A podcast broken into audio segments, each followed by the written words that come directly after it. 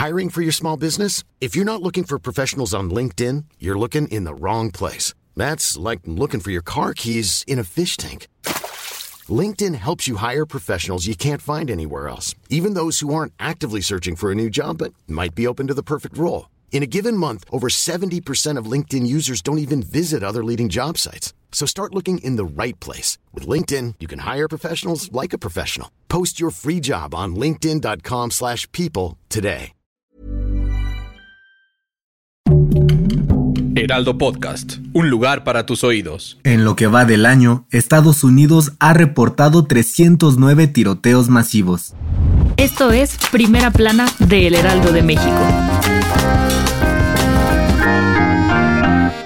Un tiroteo más en Estados Unidos. Sí, este lunes, en plena celebración del Día de la Independencia del país vecino, un sujeto abrió fuego en un desfile cerca de Chicago, Illinois, provocando la muerte de seis personas y 24 heridos. De acuerdo con la policía del estado, el sospechoso del ataque fue un joven de 22 años identificado como Robert Bobby Crimo, quien alrededor de las 10 y cuarto de la mañana comenzó a disparar desatando el pánico en la zona y luego escapó. Casi ocho horas después del atentado, las autoridades locales dieron a conocer que detuvieron al sujeto tras una intensa búsqueda y se mantiene bajo investigación. El secretario de Relaciones Exteriores, Marcelo Ebrard, informó a través de sus redes sociales que un mexicano de 78 años perdió la vida en el tiroteo y dos paisanos más se encuentran en un hospital de la ciudad. Según la plataforma Gun Violence Archive, con este nuevo ataque, Estados Unidos ha registrado 309 tiroteos masivos y más de 10.000 muertos en lo que va del 2022. Además, es el único país del mundo con más armas que población, pues se estima que por cada 100 habitantes hay 120 pistolas o rifles. Gracias por escucharnos. Si te gusta Primera Plana y quieres seguir bien informado, síguenos en Spotify para no perderte de las noticias más importantes.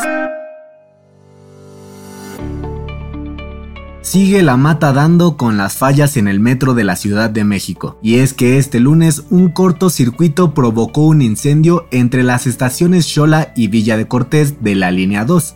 Este incidente mañanero desató el caos para miles de usuarios en la capital, pues el servicio se suspendió más de dos horas mientras los técnicos revisaban y reparaban los daños. Este es el segundo percance que se reporta en el metro capitalino en menos de una semana, ya que el pasado viernes primero de julio se registró un problema similar en la estación velódromo de la línea 9. La jefa de gobierno Claudia Sheinbaum dijo que la fiscalía abrió una investigación para esclarecer los hechos, pues no se descarta que se haya tratado de un acto de sabotaje. En otras noticias, AMLO propuso retirar la Estatua de la Libertad de Nueva York si Estados Unidos extradita y condena a cadena perpetua al fundador de Wikileaks, Julian Assange, quien está acusado por divulgar documentos secretos del gobierno del país vecino. Aseguró que de hacerlo, el monumento ya no representaría los ideales estadounidenses. En noticias internacionales, el Papa Francisco respondió y negó los rumores sobre una posible renuncia, pues aunque sus problemas de salud lo han mantenido en silla de ruedas los últimos meses, está mejorando y nunca le ha pasado por la cabeza dejar su cargo. Y en los deportes, Atlas podría jugar contra el Barcelona. El bicampeón del fútbol mexicano habría recibido la invitación para disputar el tradicional trofeo Joan Gamper en el Camp Nou este mismo verano, debido a que el equipo catalán se quedó sin rival luego de que la Roma de Italia rechazara la propuesta. El dato que cambiará tu día.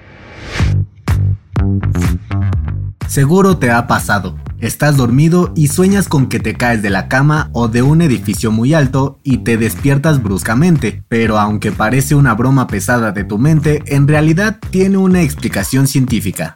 De acuerdo con un estudio de la Universidad de Colorado, estas sacudidas espontáneas en medio de la noche son conocidas como espasmos mioclónicos y ocurren cuando las pulsaciones bajan casi a cero, nuestros músculos se relajan por completo y el cuerpo lo interpreta como si fuera la muerte. Por ello, el cerebro manda impulsos eléctricos para que reaccionemos, lo cual produce una reacción similar a la caída al vacío. Según los investigadores, esta reacción natural comenzó con nuestros antepasados, pues los protegía de no caer de los árboles mientras dormían. Esto fue Primera Plana, un podcast del Heraldo de México.